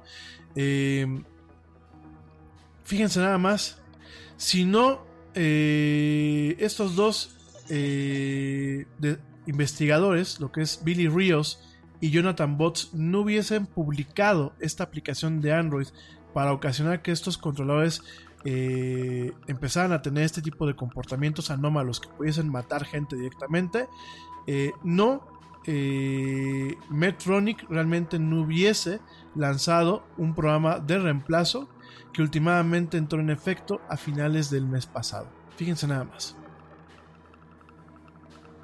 Al respecto, Billy Rios comenta que esencialmente crearon un control remoto universal para cada una de estas bombas de insulina a nivel mundial. Yo no sé por qué Medtronic espera a, a que los investigadores creen una aplicación que pueda lastimar o inclusive matar a alguien antes de que actualmente empiecen a tomarse esto en serio. Nada ha cambiado entre cuando nosotros dimos nuestra plática en, Black, de, la conferencia de la Black Hat y tres semanas eh, eh, tres semanas este, después de este tema, ¿no? Fíjense nada más. En este caso te comento eh, estas bombas cómo funcionan. Estas bombas tienen permiten que el paciente pueda administrar su consumo de insulina de forma individual y de forma, digámoslo así, a gusto de ellos. En el caso de muchas bombas de Minimed y de algunos otros fabricantes, ellos utilizan algunos botones en el dispositivo para eh, administrar dosis de insulina, conocida como bolus o bolos, bolos de, insulin- de insulina, ¿no? Estas eh, bombas además traen eh, controles remotos como si fueran de coches, parecen realmente los controles de, los coches, de las llaves de los coches o de las alarmas de las casas, para que pues eh, se les da un acceso adicional de control a las personas y por ejemplo pues a los enfermeros, a los doctores y eso, para controlar las bombas eh, a una distancia corta. Pero como Rios y Bots descubrieron, es relativamente fácil determinar las frecuencias de radio en cuales el control remoto y la bomba eh, operan. Entonces estas comunicaciones para colmo no están encriptadas. Y es muy fácil eh, encontrar la forma en la que este tipo de dispositivos codifican la información y corren exámenes de validación para proteger la señal, permitiendo que, bueno, en ese sentido, pues un atacante capture la frecuencia de, eh, de radio sobre la que operan esos dispositivos, capturen los comandos de este llavero, de este control remoto, y utilizando software de código abierto para programar un radio que se haga pasar por un control remoto Minimed eh, legítimo, pueda enviar comandos que eh, afecten las bombas y que permitan pues su ejecución y obviamente eh, graves problemas, ¿no?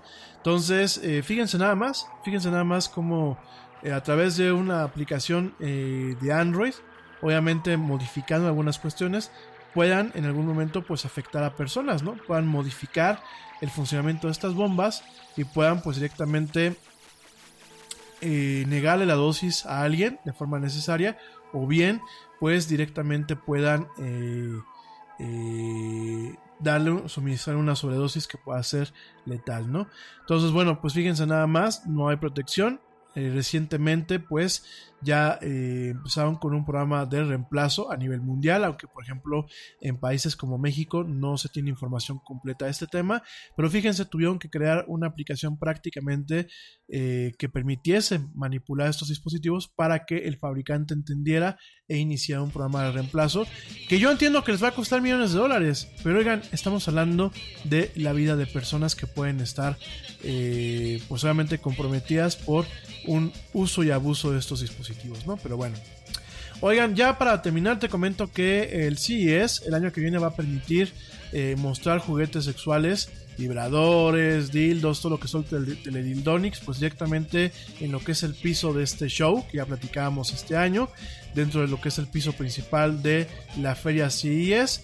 Eh, obviamente, pues eso es un cambio de 180 grados a las nociones que durante mucho tiempo se mantuvieron. De hecho, bueno, pues en, algún momento hubo eh, un premio que se le dio a eh, un producto de esta índole de juguete sexual eh, enfocado principalmente a las mujeres y producido por una empresa liderado por mujeres. Hubo ahí mucha polémica. Al final se le regresó su premio a esta empresa y a esta persona.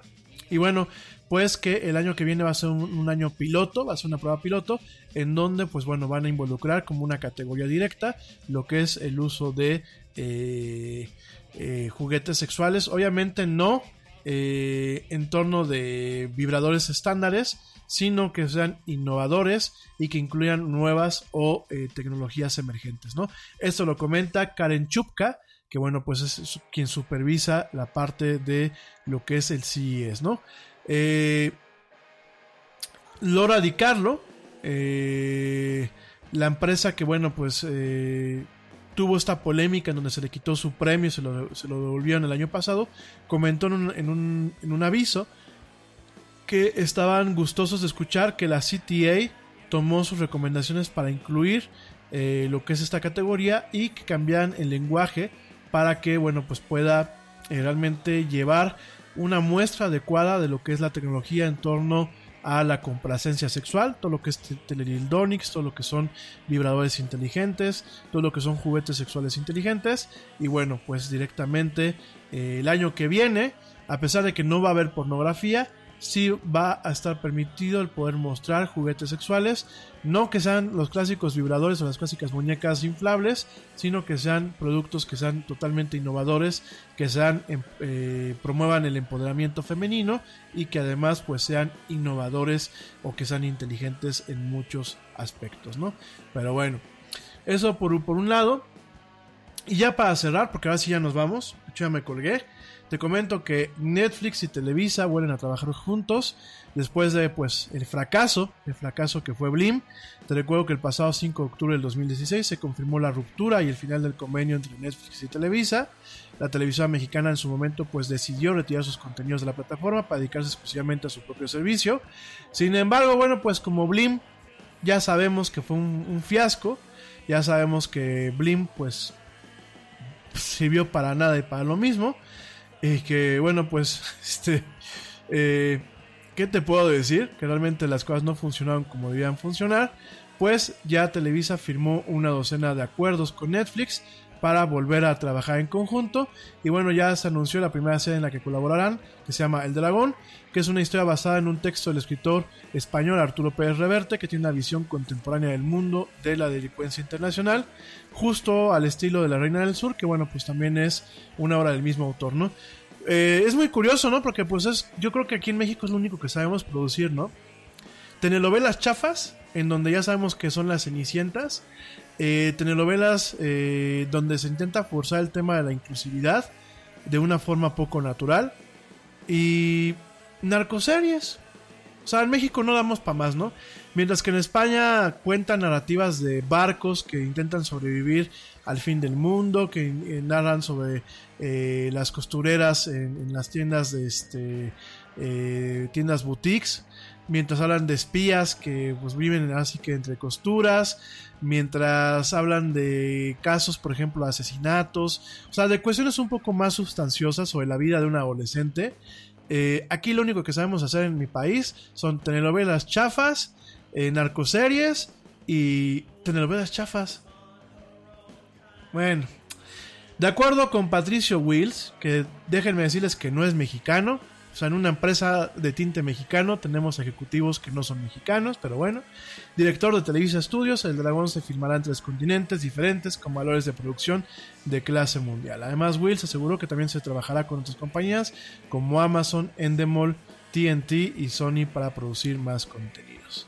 Además de producir nuevos contenidos, Televisa contará con los derechos para transmitir en televisión abierta la serie de Luis Miguel a partir del 12 de agosto. Bueno. Ni hablar, patadas de ahogado de una empresa del conglomerado nacional, que es Televisa, eh, cuando no pudo adaptarse al mundo contemporáneo digital, cuando recibió aviso con mucho tiempo de anticipación de varios expertos, entre ellos un servidor, en donde tenía que ponerse las pilas y en donde ellos siguen en su misma línea, ¿no? O sea, ellos en vez de querer cambiar y, realmente ser una mejora y realmente buscar hacer contenidos que los que sean de clase mundial, eh, seguimos con lo mismo, ¿no? O sea, Televisa sigue en lo mismo y repito, no es un tema de malinchismo ni mucho menos. Televisa tiene a tres ejecutivos principales que no son mexicanos. O sea, Televisa es una empresa en la que sus accionistas, en la que sus directivos no confían en el talento mexicano, confían para seguir haciendo porquerías como la Rosa de Guadalupe, pero no confían eh, para obtener directores, o sea, gente capaz de este país dirigiendo la empresa, ¿no? Bueno, y aún así hay gente que la defienda esta empresucha eh, de medios, ¿no? Y digo empresucha porque a mí me duele y lo vuelvo a comentar, eh, Televisa fue una empresa muy importante en, en tiempos pasados, fue una empresa que yo creo que en su momento, a pesar de su vínculo político con la clase gobernante, que como muchas veces lo he dicho, es algo a lo que no se puede escapar, todas las empresas mediáticas tienen una línea, todas las empresas mediáticas de pago o privadas y además empresas mediáticas gubernamentales tienen siempre una línea. Eh, a pesar de todo esto, creo que mucho tiempo fue bastante buena. Durante lo que fue la dirección de eh, Emilio Azcárraga Milmo, lo que el que le decían el tigre, el tigre Azcárraga, a pesar de todos los escándalos que este señor tuvo, a pesar de ciertas cuestiones de corrupción en la empresa, hay que reconocer que había, habían cosas buenas. El canal 9 era un canal cultural, habían programas de variedades en la noche que intentaban, bueno, pues redefinir un poco lo que era el espacio de la televisión, habían programas de opinión, eh, se intentaba innovar un poquito más con algunos formatos, se hacían colaboraciones a nivel internacional, hubo una colaboración por ahí con diferentes empresas a nivel internacional en su momento, teníamos un canal decente de noticias eh, en, español que era ECO, a pesar de todo eso, eh, creo que daba un buen paso, fue cuando también se creó la Fundación Cultural Televisa, fue cuando se hizo el Museo de Arte Contemporáneo en Polanco y en la Ciudad de México. Creo que eran buenos tiempos para la cadena. Llegó Junior, ahora sí que como siempre dicen, llega la tercera generación en estas empresas familiares. Llegó Junior, llegó Emilio Azcárraga, este, Azcárraga Jan, y pues no sabe lo que está haciendo. Me queda claro que no sabe lo que está haciendo. Creo que arrancó bien cuando contrató a gente que de alguna forma volvió a ser solventable y rentable Televisa. Sin embargo, creo que otra vez volvieron a perder el rumbo. Y de verdad la gente que defiende a la empresa es porque no sabe ni cómo funciona a nivel eh, empresarial, ni a nivel de comunicación. De verdad las metidas de pata que están cometiendo mientras que empresas turcas, mientras empresas españolas, mientras otras empresas que tienen un rezago en el surgimiento de la televisión privada. Te recuerdo que en la televisión en España, la televisión privada empezó en los años 90, cuando en México ya llevaba varias décadas operando. Hay cadenas como Antena 3 que están haciendo grandes contenidos a nivel mundial, mientras que Televisa lo único que sabe hacer es bioseries, chafas, porque digo, una, serie, una, bioserie pues no le puedes pedir mucho, sobre todo, por ejemplo, la, bioserie de Lupita D'Alessio, ¿no? Oye, vamos a honrar a una drogadicta y a una corrupta, ¿no? O sea, vamos a hacer su serie para honrarla, ¿no? Eh, narcoseries, series eh, de tinte religiosa, eh, religioso alarmista, como lo puede ser La Rosa de Guadalupe, donde muchas veces lo he dicho en este programa, hay una serie de imprecisiones, sobre todo en el tema tecnológico. Y bueno, sus clásicas telenovelas que eh, cambian un poquito el matiz, pero no dejan de ser la misma porquería de siempre. E insisto, todavía hay gente que defiende a esta empresa cuando ya ni siquiera están empleando a gente mexicana cuando en los puestos de alta dirección tienen a puro extranjero, tienen a cubanos, tienen a venezolanos, tienen a argentinos. Yo no tengo nada contra mi gente en otros países. Yo creo que, eh, insisto, creo mucho en la globalización, pero así como yo no veo a mexicanos tomando puestos directivos en canal RCN en Colombia, pues yo creo que lo más coherente, sobre todo no porque no puedan, ¿eh? Sino porque pues no es lo mismo que tú pongas a un mexicano en un puesto directivo de contenidos que no conoce la cultura colombiana y que pongas aquí a un cubano eh, nacionalizado americano que no conoce la cultura mexicana, ¿no? Ellos conocen la cultura ya en Miami, pero la cultura mexicana no la conocen. Pero en fin, ni hablar. Así es esta insufrible e inmunda compañía que se llama Televisa. Que después de haber de haberse indignado como las chachas y haber dicho, pues me voy, me voy porque va a poner Blim, pues ahora regresa con la cola entre las patas, regresa a Netflix, le pide disculpas y le dice pues que siempre no, que quiere volver a ser equipo. Vaya chasco. En fin, ni hablar. Mi gente, pues ya me voy. Este fue un programa bastante atropellado y dicen que ya estoy empezando a, tirar, a escupir ácido por todas partes. Mañana esperemos que tengamos un programa más interesante y más llevadero con el tema de el Apolo 11. Yo me retiro, gracias por la paciencia, gracias por la comprensión, gracias por acompañarme hasta este punto del programa en vivo. A ti que me escuchas en diferido, también muchísimas gracias. Yo soy Rami Loaiza, esto fue la era del Yeti. Ten una excelente noche de martes, o bien ten un excelente día, una excelente tarde o una excelente noche, dependiendo desde dónde y cómo me hayas escuchado. Yo espero mañana estar contigo aquí en punto de las 7 pm en una emisión más de esto que es la era del Yeti. Pórtense mal, cuídense bien, nieguenlo todo y vámonos. ¿Por qué? Pues porque ya nos vieron. Nos escuchamos el día de mañana.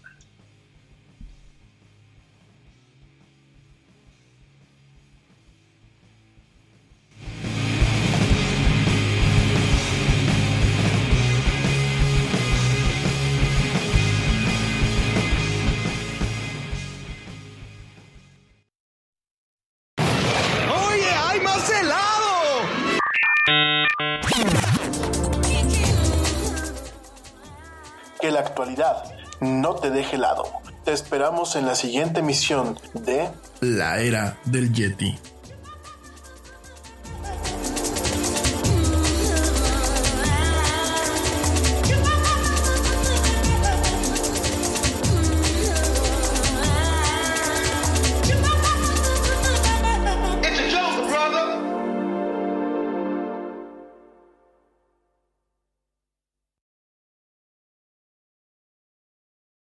Nada es más importante que la salud de tu familia, y hoy todos buscamos un sistema inmunológico fuerte y una mejor nutrición. Es por eso que los huevos Egglands Best te brindan más a ti y a tu familia. En comparación con los huevos ordinarios, Egglands Best te ofrece 6 veces más vitamina D y 10 veces más vitamina E, además de muchos otros nutrientes importantes, junto con ese sabor delicioso y fresco de la granja que a ti y a tu familia les encanta. Todos queremos lo mejor para nuestras familias. Entonces, ¿por qué no los mejores huevos? Solo Egglands Best. Mejor sabor, mejor nutrición, mejores huevos. Te preocupas por la salud de tu familia y hoy un sistema inmunológico fuerte y una mejor nutrición son más importantes que nunca. Es por eso que los huevos Egglands Best te brindan más a ti y a tu familia. En comparación con los huevos ordinarios, Egglands Best te ofrece 6 veces más vitamina D y 10 veces más vitamina E, además de muchos otros nutrientes importantes, junto con ese delicioso sabor fresco de granja que a ti y tu familia les encanta. No son tiempos ordinarios, entonces, ¿por qué darle a tu familia huevos ordinarios? Solo Egglands Best. Mejor sabor, mejor nutrición, mejores huevos.